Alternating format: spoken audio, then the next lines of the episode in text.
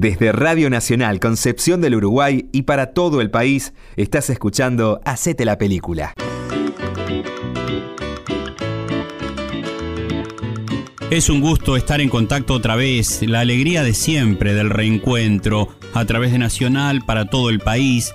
La verdad es que mm, uno no puede menos que sentirse feliz que una propuesta con estas características, que implica el desarrollo de la imaginación, pero también la escucha del cine, que no es lo mismo que mirarlo, que no es lo mismo que eh, utilizar otro sentido, un sentido tan global, tan síntesis como es la vista, sino poner al servicio del el oído y de los demás sentidos la imaginación para poder vivir, vibrar y sentir de una manera tan especial esto del cine, de los contenidos audiovisuales en general. Por ahí va nuestro Acete la Película, que ya tiene unos cuantos programas. Vamos a inaugurar una vía de comunicación. Ahora se las cuento.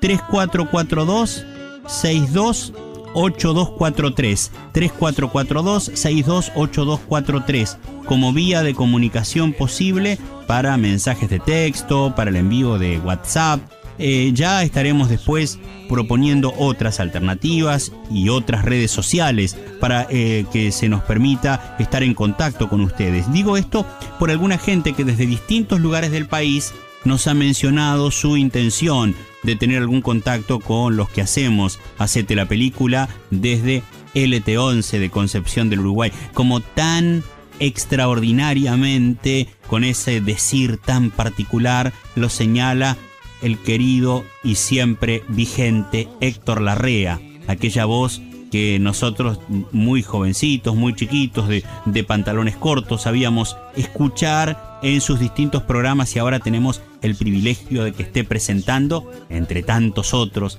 de la grilla de Radio Nacional, nuestro Hacete la Película. Él lo dice muy bien y también lo dicen los demás colegas locutores de allí, que Hacete la Película es realizado desde LT11 de Concepción del Uruguay.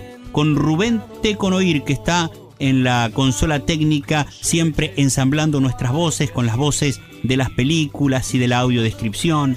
Con Silvia Pivas, que nos está acompañando en la producción, al igual que María José de Lorenzi, que es la productora general de este programa. Eh, con Fabián Galarraga, que tiene muchísimo gusto de conversar con ustedes. Presentándoles hoy una producción que se trata de una película, pero que nos permite ese mismo audiovisual, tal como está desarrollado y contado en la historia, fragmentarlo para tener esta película en varios programas. Estoy hablando de Relato Salvaje, aquella película que estuvo tan cerca de obtener el Oscar, que peleó por el Oscar, que tuvo enorme difusión, enorme trascendencia y que en realidad son unos cuantos relatos que van describiendo distintos momentos de eh, distintas personas también, historias que no tienen ninguna relación una con la otra, pero son todas historias muy fuertes. Aquí la primera, y quiero señalarles también que este es un trabajo en lo que tiene que ver con la accesibilidad, con la audiodescripción, que ha realizado la gente de Córdoba. Ya hablaremos en algún próximo programa con un poco más de detenimiento de lo que la gente de Córdoba, que se dedica específicamente a realizar accesibilidad audiovisual, del mismo modo que lo hacemos nosotros con Imaginarte, que lo hacen los compañeros de Cine Inclusivo Rosario y de otros lugares del país, cómo ha sido la experiencia de ponerle audiodescripción a esta película Relato Salvaje. Ahora, la primera historia, la historia que habla de aquel señor Pasternak. Ya van a ver ustedes, los que no han visto la película, y los que ya la vieron la podrán revivir desarrollando la imaginación qué sucede en ese avión donde se produce una historia muy especial, muy singular y con un final muy fuerte también. Sean bienvenidos a nuestro Acete la película, inaugurando Relato Salvaje. Warner Bros. Pictures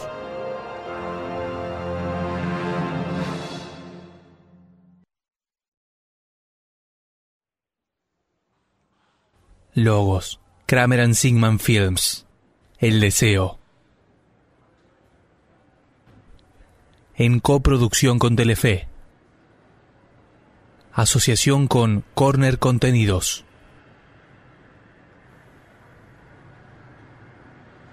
Big Bang, con el apoyo de Inca, con el apoyo del Instituto de Cultura, Educación y Ciencia de España, Programa Ibermedia, TV Española, Canal Más. Esta película narra seis relatos distintos. Relato 1. Aeropuerto. Una mujer vestida muy elegante camina apurada con su valija en mano. Timbre. Hola, ¿llego? Hola, documento por favor. Te hago una consulta. El pasaje me lo pagó una empresa en realidad. ¿Sabes si puedo anotar las millas a mi nombre? No, no tiene millas esta tarifa. Ah, bueno, no pregunté nada entonces. Ya están embarcando por la puerta 3. Gracias. Los aviones se encuentran en la pista, a punto de despegar.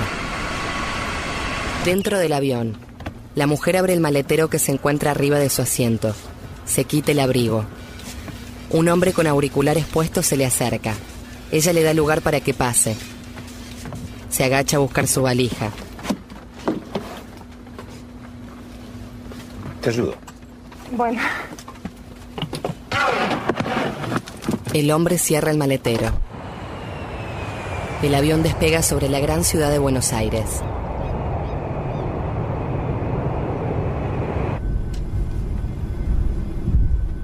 En el avión hay varios asientos libres. La mujer está sentada del lado del pasillo mientras lee una revista. Del otro lado del pasillo, ¿Trabajo o placer? las dos cosas espero.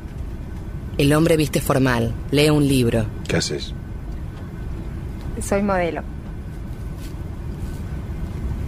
Perdón, debí haberlo imaginado. Gracias. Entre ellos pasa una azafata. Desfile o publicidad. Desfile. Desfile. ¿Usted? ¿Qué hace? Me mataste. ¿Por qué? Ese usted me hundió hasta el quinto círculo del infierno. Tengo que hacerme un entretejido urgente. Soy crítico musical. Suena terrible, ya lo sé. No. ¿Rock? ¿Ahora la querés arreglar? Clásica. Mira. Mi primer novio era músico clásico. En realidad estudiaba música clásica. ¿Cómo se llama? No, no es conocido. Nada, presentó unos trabajos cuando estábamos juntos en aquella época, pero que yo sepa nunca publicó. O editó, no. ¿Cómo se dice bien? Vos elegí el término que quieras y yo lo instalo en la comunidad artística. Pasternak. Gabriel Pasternak. El hombre la mira sorprendido. Pasternak. Guarda sus lentes y cierra el libro. De haberlo sabido te decía que era sepulturero y no crítico.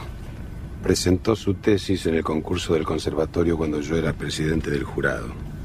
Lo defenestré. Sí, yo estaba con él en ese momento. Fue tremendo lo que le hicieron. Estuvo una semana en cama después de leer la reseña. Y a veces es así. Tengo que dañar la autoestima de un pobre infeliz para proteger los oídos de toda una población. Eventualmente puedo equivocarme, pero en este caso esto era un, El comisario de a bordo entra a la cabina. un engendro impresentable. ¿Lo seguís viendo? No, no. No, no terminamos muy bien, que digamos. Igual le tengo cariño. ¿eh? No era una mala persona. Mala no sé, pero para presentar algo así en un concurso, algún problema tenés que tener. Gabriel Pasternak, ¿cómo olvidarlo? Nos reímos durante meses. Una señora se da vuelta. Discúlpenme que los interrumpa, pero estaba escuchando la conversación. No puedo creer tanta casualidad. Yo fui profesora de Gabriel Pasternak en la escuela número 7 del No. Palomar.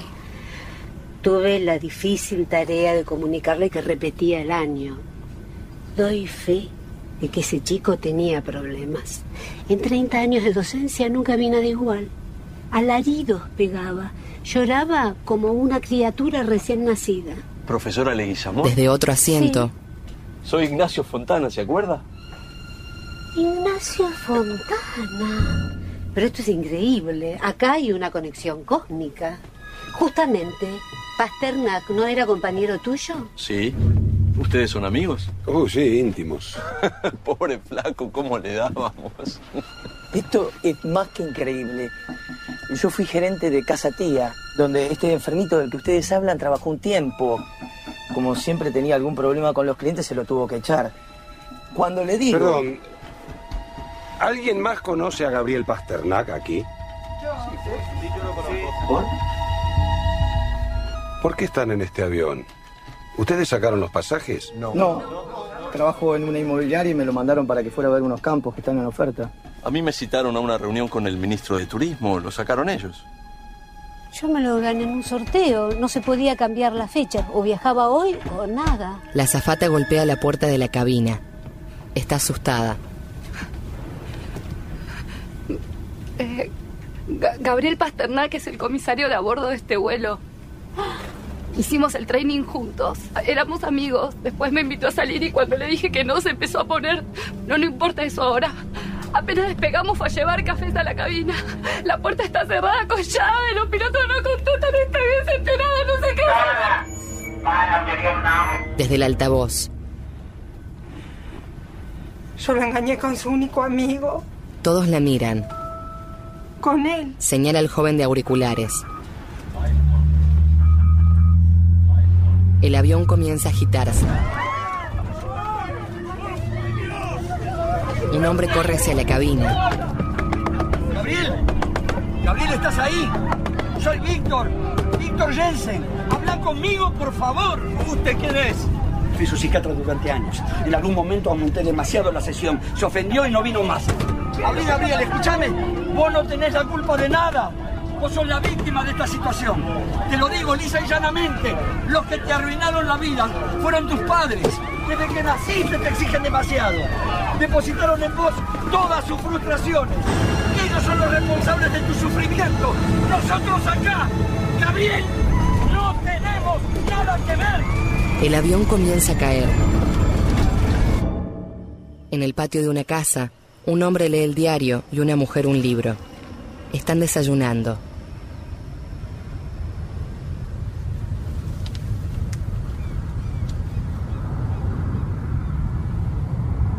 El hombre deja de leer y dirige su mirada al cielo.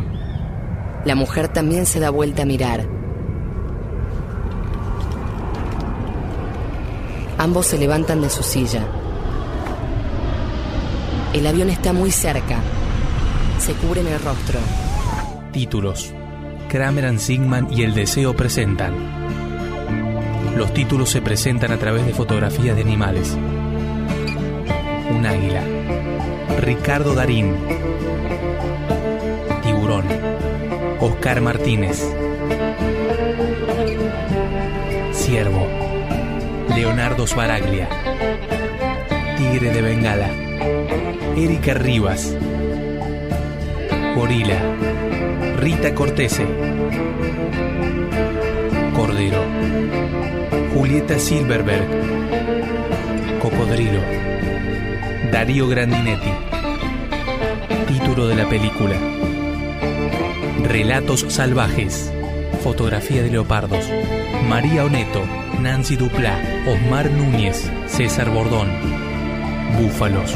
Diego Gentile. María Marul. Germán da Silva.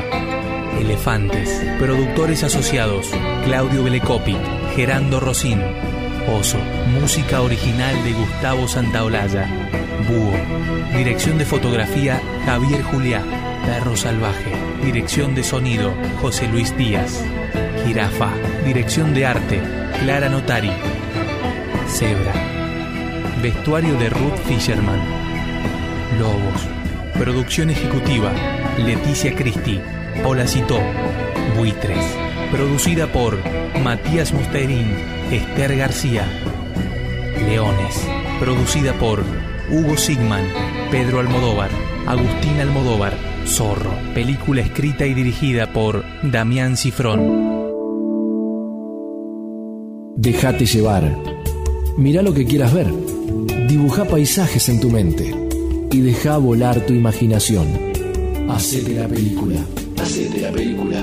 Cine inclusivo. Relato 2. Un gran cartel luminoso anuncia restaurante. Una camioneta se acerca y se detiene en el estacionamiento. La moza toma mate y lee el diario. La luz de la camioneta la ilumina. Deja el mate y busca la carta. La moza espera al hombre en la puerta.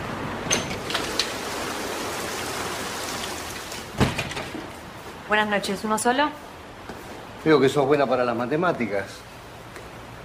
Uno sí. Donde quiera. El hombre busca una mesa. Apoya una tablet. Se seca la cara con las manos y deja su abrigo. Ella lo mira fijamente. De plato del día tenemos lentejas con arroz. Mmm, qué rico. Deja la carta sobre la mesa y se va. Cruza las cortinas plásticas y entra a la cocina.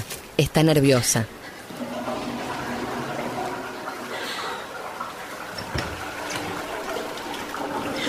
Por detrás se acerca la cocinera. Es robusta. Lleva un delantal blanco manchado de grasa. ¿Pidió? ¿Eh? Ese tipo es de mi pueblo. Usurero. Un mafioso. Nos remató la casa y por su culpa mi papá se terminó suicidando. Dos semanas después del entierro, se trató de levantar a mi mamá. La acosó tanto que nos tuvimos que venir para acá. ¿Sabes cuántas veces soñé con tenerlo así? Delante de mí. Yo algo le voy a decir. ¿A decir? Por culpa de ese tipo se suicidó tu papá y lo único que se te ocurre es insultarlo. ¿Por qué no le ponemos veneno para ratas en la comida? En el depósito hay una buena dosis y en cinco minutos le revienta el corazón. El hombre llama a la moza con su mano.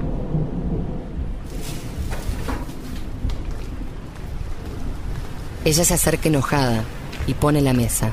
¿Mucho trabajo? No, con esta lluvia. No, porque hace un rato que te estoy llamando. Tenés que mirar más al salón, bebé.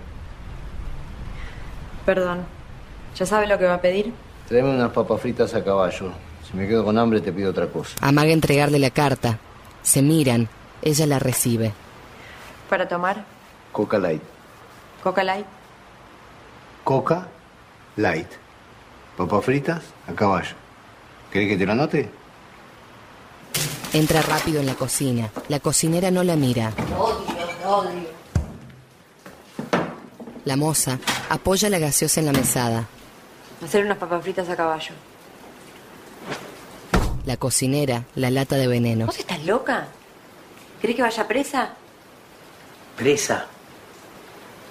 ¿Te crees que a este esfuerzo le van a hacer una autopsia a los del FBI? Papas fritas a caballo. Van a pensar que fue el colesterol. La moza guarda la lata en una alacena. Hacer las papas fritas, ¿querés? La cocinera está con los brazos cruzados. La moza lleva la gaseosa a la mesa. Te pido una opinión. Vos que pareces una chica despierta, ven y acércate. Él le muestra dos fotos de su campaña en la tablet. ¿Qué te gusta más? ¿Esta En las dos fotos dice Cuenca es seguridad. o esta? Me quedo con el rojo. Ella intenta irse. Esperá, esperá. Agranda la foto. ¿No estoy demasiado serio ahí? No, me parece bien. Gracias. Ella se aleja con los brazos cruzados. La cocinera corta papas. Además no es tan terrible la cárcel. Tiene mala prensa nomás. Te dan de comer, no pagas el alquiler, vivís sin preocupaciones. Y si te toca un buen grupo, hasta lo pasas bien. Jugás a las cartas, La mira preocupada. ¿Vos estuviste presa? un tiempo. Y te aseguro que me sentía mucho más libre que acá. Esto es una mierda. ¿Qué, qué hiciste? Nada de lo que me arrepienta. La cocinera la mira fijamente y pone las papas a freír. Encima se va a presentar intendente. Ese hijo de puta, ¿lo puedes creer? Pero ¿cómo no lo voy a creer si los hijos de puta gobiernan el mundo? Despertate, nena. Chasquea los dedos. Abre la alacena donde está el veneno. ¿Qué decís? ¿Le hacemos un favor a la comunidad? La moza cierra la alacena. Ella se acerca con un plato y la fuente de papas. Estupendo. Él la mira y come.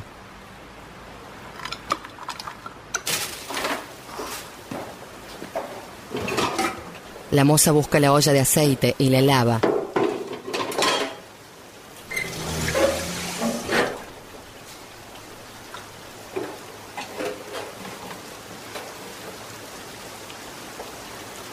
Advierte algo.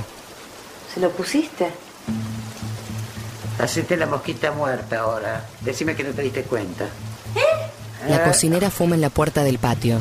Así está el país. Todos quieren que alguien le dé su merecido a estos personajes, pero nadie se atreve a mover un dedo. La moza camina nerviosa. Sentiste orgullosa, nena. Se agarra la cabeza. Por una vez en tu miserable vida estás haciendo algo que vale la pena. No, no, yo no estoy haciendo nada, ¿eh? ¿Ah, no? Tira el cigarrillo. ¿Te quedas acá discutiendo conmigo en lugar de sacar el plato? La toma del brazo. Tranquila. Vos no te tenés que preocupar por nada. Si hay una investigación, yo voy a decir que esta mañana estuve echando veneno en la cocina porque estaba lleno de bichos, que por otro lado es absolutamente cierto, y que casualmente una piedrita cayó dentro de una olla. ¿Qué me van a decir? Ella camina rápido y mira por el Es una pasaplatos. locura esto. La cocinera se acerca y mira también. Él está comiendo. Che, esta mierda no estará vencida, ¿no?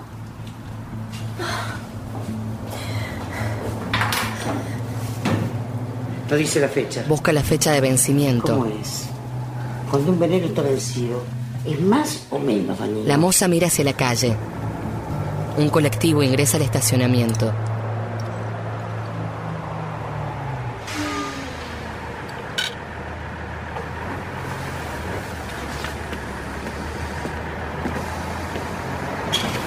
El hombre se dirige a la puerta y saluda a un joven. ¿Sí? ¿Todo bien? Sí. Sentate.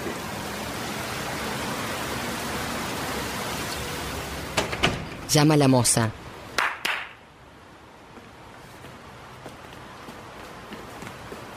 Ella se acerca. Está preocupada. ¿Qué tomas, Alexis? Eh, no sé, una fanta. Quiere quitarle el plato. ¿Se la voy a calentar un poquito? No, deja, deja. Si necesito que me la caliente, te lo pido. ¿Me traes una Fanta, por favor?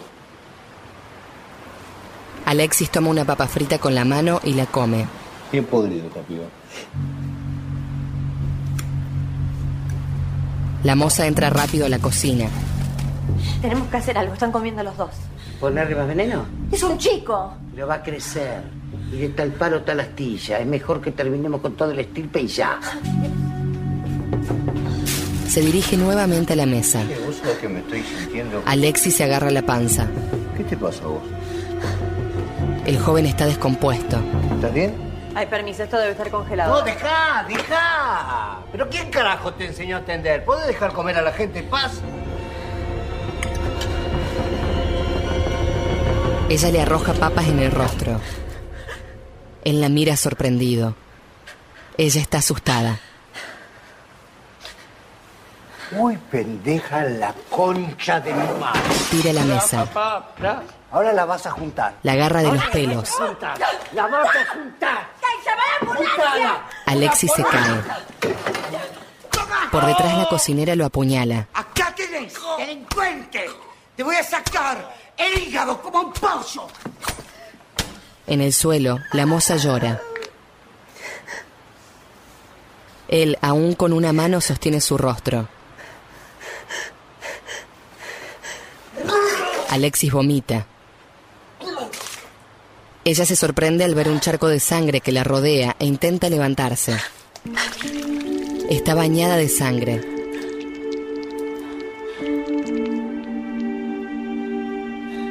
La cocinera tiene el delantal ensangrentado.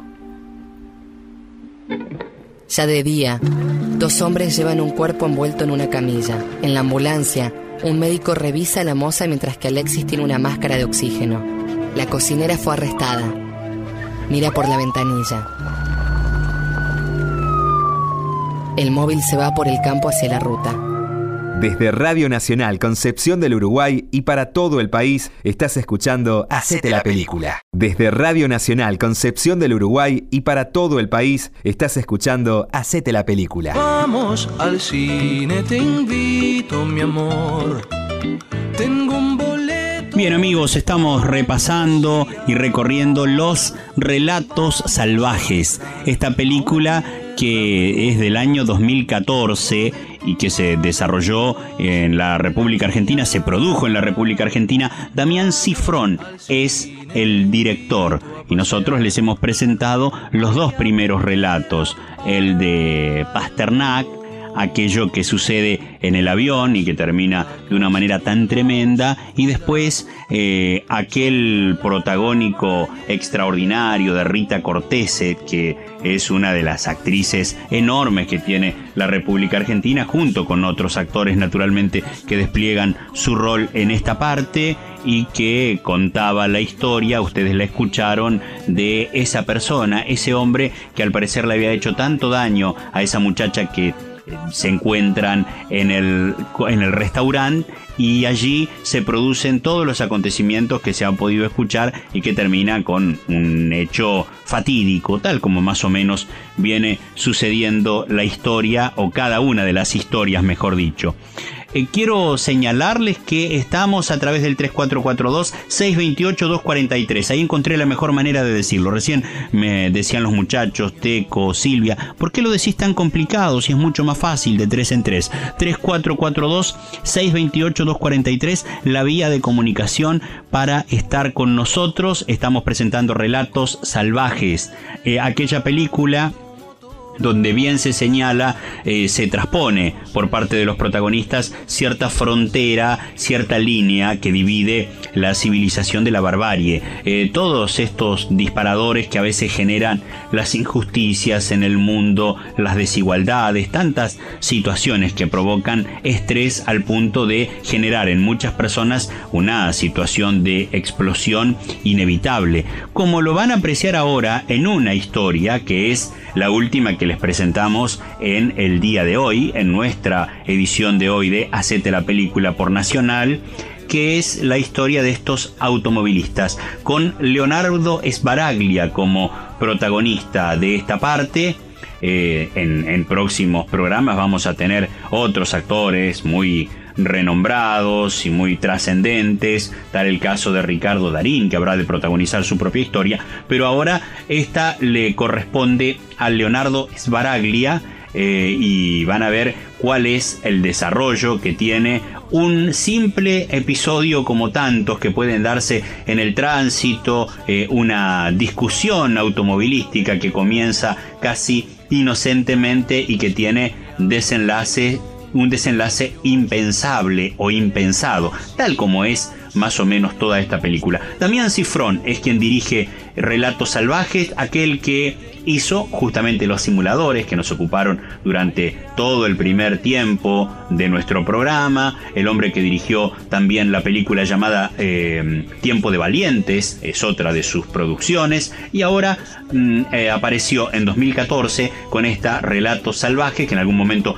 pensamos que podía eh, obtener el Oscar, no fue así, pero tuvo una taquilla impresionante. Eh, después vamos a hablar también en algún momento del trabajo que realizan los amigos de Córdoba para hacer accesible esta película. Será en algún próximo programa porque les prometemos tres programas que se los dedicamos precisamente al repaso de relatos salvajes. Aquí está la segunda parte que es la tercera de las seis historias que propone la película y que nosotros le vamos presentando en nuestro programa Hacete la película justamente por Nacional y para todo el país. Relato 3.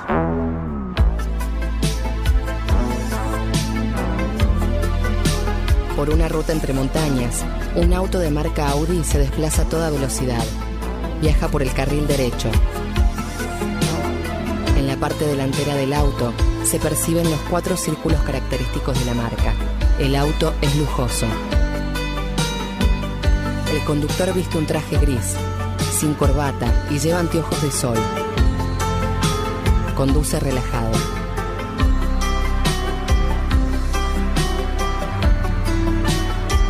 paisaje es imponente. La ruta se pierde entre las montañas.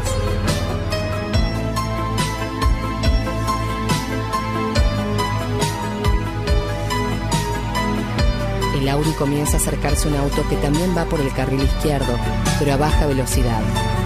Es un auto viejo. Lleva una carretilla y una escalera en el techo. El conductor del Audi le hace seña de luces. Se posiciona detrás del auto viejo, muy cerca. Dale, salame, móvete. El Audi intenta pasarlo. Continúa haciéndole seña de luces. Intenta pasarlo por la derecha, pero el auto viejo se le cruza. ¿Qué te pasa, hermano? El conductor del Audi le hace señas con su mano. Vuelve el carril izquierdo, pero el auto viejo se le cruza nuevamente.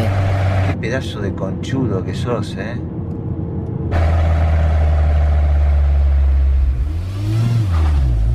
El Audi lo alcanza por el carril de la derecha, baja la ventanilla, se miran. ¿Sabés que sos un negro resentido? El conductor del auto viejo se le ríe. Finalmente lo pasa, saca su mano por la ventanilla y le hace fuck you. En el interior del Audi, Ay, madre mía de mi corazón. Madre mía de mi corazón. el hombre continúa su viaje entre las montañas. Hay arbustos secos y animales al costado de la ruta. El camino recorre un valle de montañas rocosas con quebradas.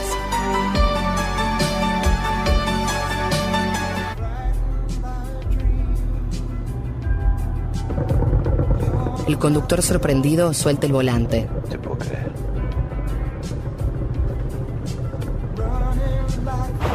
El auto se estaciona en la banquina.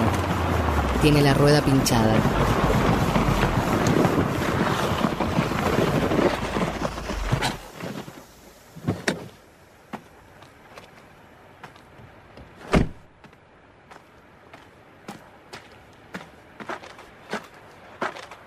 Camina hasta ella con las manos en su cintura. Le pega una patada.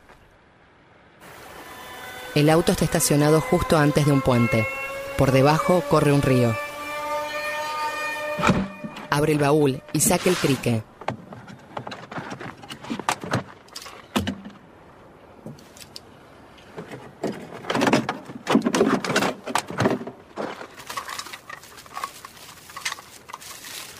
Le quita el envoltorio.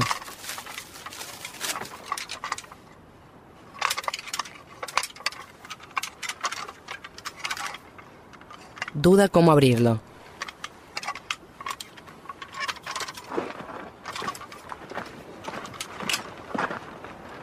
Se detiene frente a la rueda y se agacha.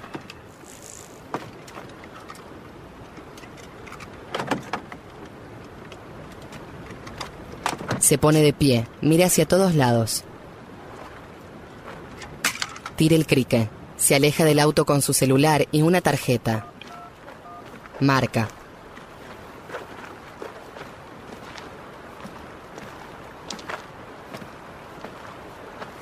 Patea una piedra al río.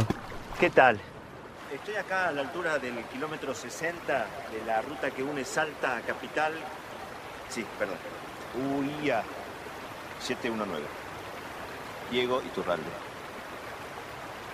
Muy bien. Ya te decía que pinché una goma acá a la altura del kilómetro 60 de la ruta que une Salta Capital con Cafayate, digamos. Y quería saber cuánto tiempo tardarían en venir, más o menos, porque el coche es nuevo y la verdad que no me doy mucha maña con el cricket. El auto está levantado con el crique. Diego hace fuerza para sacar la rueda, lo logra y la tira al piso. Se quitó el saco, tiene la camisa remangada. Saca otra rueda y cierra el baúl. La lleva girando e intenta ponerla.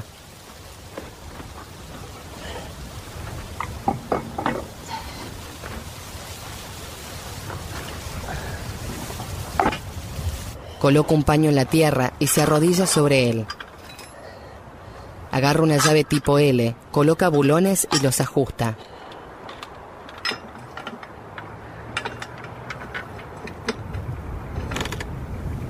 El viento levanta tierra sobre la ruta. A lo lejos se acerca el auto viejo. Diego lo identifica y se apresura. Está nervioso. El conductor del auto viejo observa a Diego ponerse de pie, caminar hacia la puerta e ingresar al Audi. Se detiene a su lado. ¿Qué pasó? ¿Te asustaste? Dale, flaco, seguí. Seguí, dale, dale.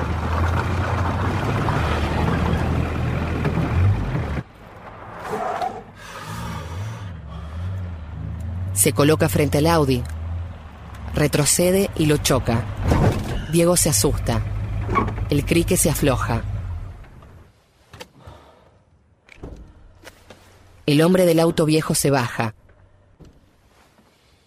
Camina hacia él esbozando una sonrisa. Se apoya sobre el auto con un gesto de ironía. En serio, ya fue, no tengo ganas de pelear. Si te ofendí, te pido disculpas. Disculpame si te ofendí. Con su mano mata a un bicho en el parabrisas. Diego mira la mancha en el vidrio. ¿Listo? ¿Ya está? Cuidado con... Enciende el limpia parabrisas. ¿Qué? ¡Pará! El hombre se lo arranca y lo tira al piso. Dale, hermano, no te hice nada. ¿Por qué no me gritas de nuevo lo que me gritaste antes? ¿Cómo era? Por el puente, un camión se aproxima. Diego está asustado. Toca bocina.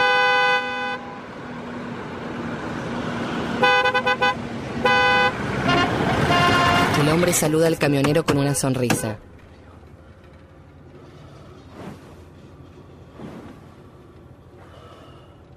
El hombre se dirige a un costado del Audi. Quita la llave en L que quedó en la rueda.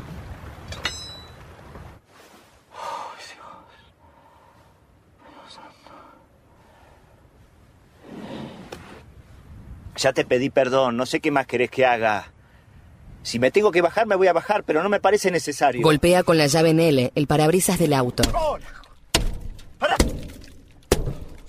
Diego, nervioso, marca el teléfono. Simula ser atendido. Buen día, oficial. Eh, estoy a la altura del kilómetro 60 de la ruta que une Salta Capital con Cafayate y hay un individuo que me está atacando. Está blindado, no lo vas a poder romper. ¡Cagón! La patente del hombre es... No la, no la llego a ver, pero podría mandar una patrulla urgente, por favor. El hombre quiere entrar al auto, pero está cerrado. Perfecto. Apúrense que está fuera de sí. Seguro que vienen enseguida. Lanza la llave en L sobre el capot. Bueno, basta, loco, ya está. Me destrozaste el auto. Tomátelas.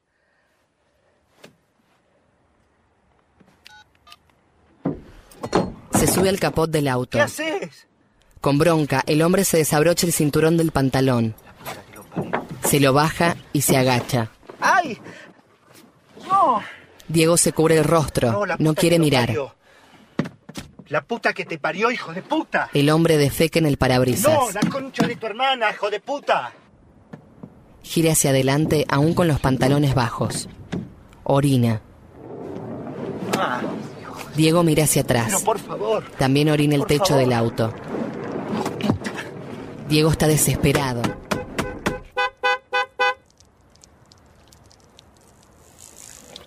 Sin subir su pantalón, el hombre se baja. Diego está apoyado en el asiento, muy nervioso. El hombre sacude el trapo que estaba tirado en la tierra y se limpia la cola. Mirando a Diego, levanta sus pantalones. ¡Cagón! Tira el trapo. Lleno de odio, Diego levanta su mirada.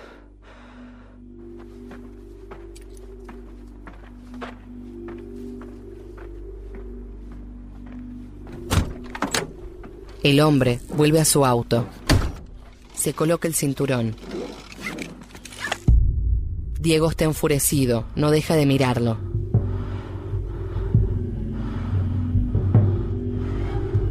Enciende el auto.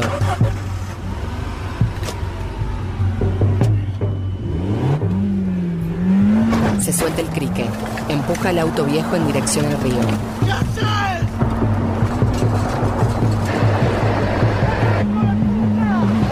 costado del puente, el auto viejo está a punto de caer.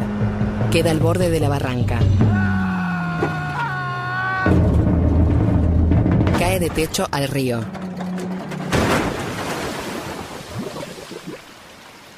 Diego sale del auto y mira hacia el río. Ve el auto volcado. Observa hacia atrás un grupo de cabras avanzando.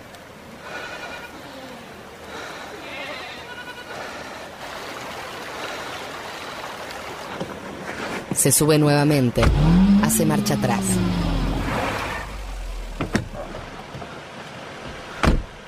Toma la llave en L que estaba enganchada en el parabrisas y camina hacia la rueda trasera. Toma un bulón y continúa ajustándola. Sorprendido, mira hacia el río. El hombre busca salir del auto. Diego apresurado intenta meter la rueda pinchada en el baúl. En el río, ella está de pie y con una barreta de acero en la mano. Mira hacia la ruta. Diego no logra meter la rueda en el baúl. Sube la barranca corriendo. Diego guarda la rueda y se sube al auto. El hombre se agarra de las rocas para trepar. Logra llegar a la banquina. Diego lo ve acercarse. ¡Estás muerto! ¡Tengo tu patente, hijo de puta! ¿Escuchaste? ¡Tengo tu patente! El hombre lo corre, pero Diego logra irse. Lo mira por el espejo retrovisor. Tiene sangre en su rostro. Está furioso mirando el auto de Diego avanzar. Da media vuelta y comienza a alejarse del lugar. Diego decide volver.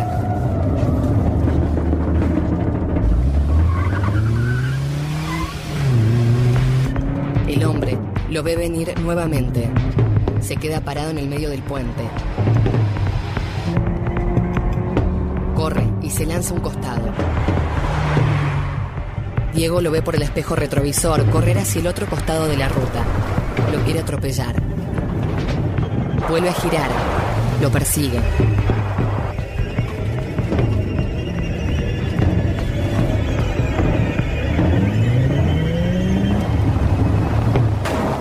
La rueda se sale. El Audi también cae a la barranca. Queda inclinado sobre el otro auto volcado. Recalculando. Diego está desmayado sobre el airbag.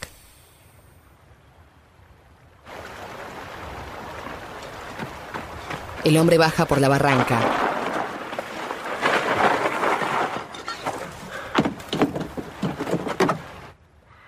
Diego despierta.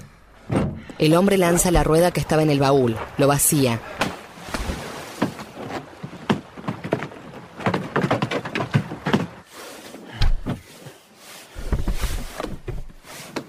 Diego intenta salir del auto, pero la puerta está trabada con una piedra.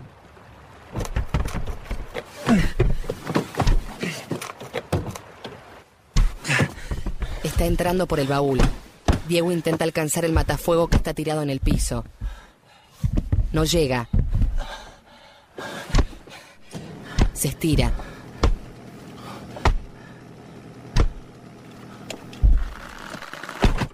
Finalmente lo agarra y lo espera. El hombre ingresa. Diego le pega con el matafuego en la cabeza, pero sigue avanzando. Lo golpea a Diego con la barreta de metal en la cara. Él le devuelve el golpe con el matafuego. Están trabados en pelea. Con una patada se enciende la radio. Continúan los golpes.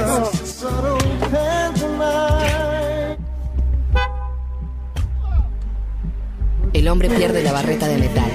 Diego aprovecha y como puede le muerde el brazo.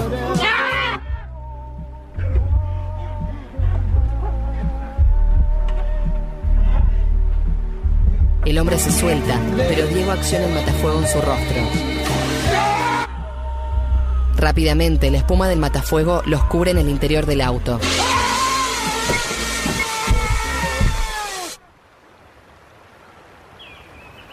Se le cae el matafuego.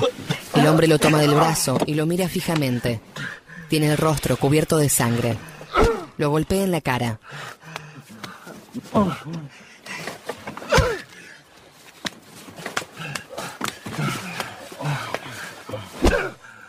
Diego tiene la boca ensangrentada.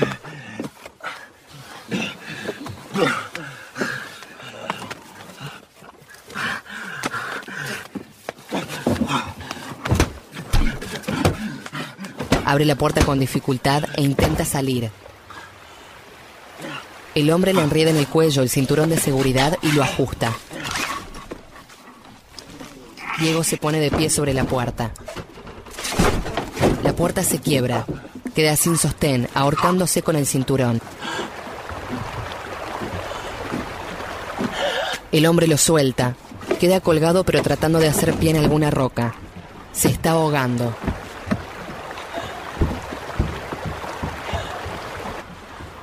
El hombre sale por la puerta trasera. Quita el tapón de nafta. Diego está asfixiándose lentamente. Golpea sus piernas contra la puerta rota. El hombre rompe la manga de su camisa. Diego trata de respirar. Su cuerpo se afloja. Solo sus manos se mueven. El hombre enciende el trozo de tela. Hizo una mecha al tanque de nafta. Diego reacciona. Su rostro está desfigurado. Mueve su cuerpo con fuerza. Logra hacer pie y se quita el cinturón del cuello. El hombre intenta irse, pero Diego le agarra la pierna y lo mete al auto. Desesperado, sopla la mecha que ya está encendida. En la ruta, Atento base, acá móvil 29. ¿Me confirma el kilómetro, por favor? el conductor de la grúa lleva un handy en la mano. Mira hacia todos lados. Atraviesa el puente. Una llamarada de fuego se eleva a un costado. El conductor baja corriendo y observa el fuego a la orilla del río.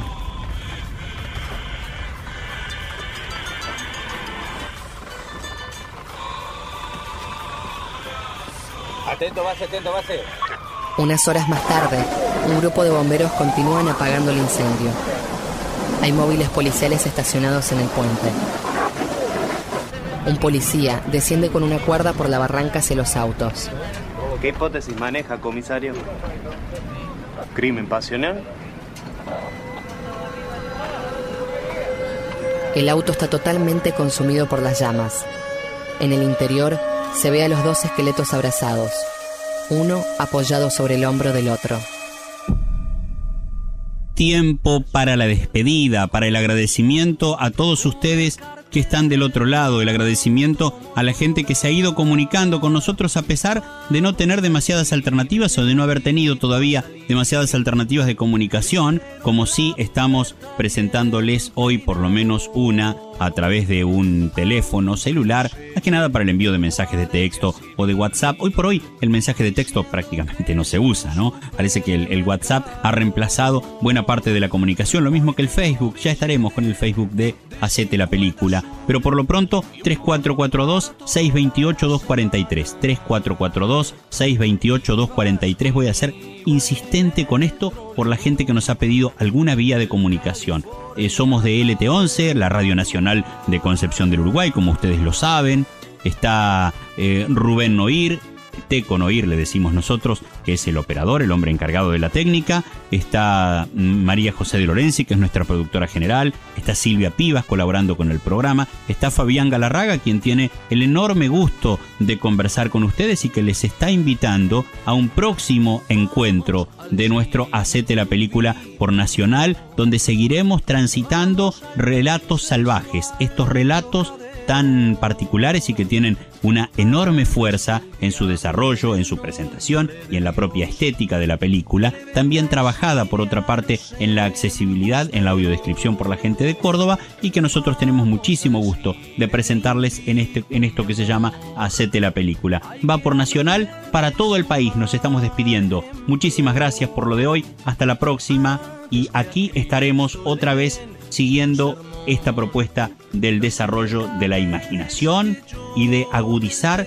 cada uno de nuestros sentidos. Hoy bailé contigo el último tango en París. Escuchaste desde Radio Nacional Concepción del Uruguay y para todo el país, Hacete la película.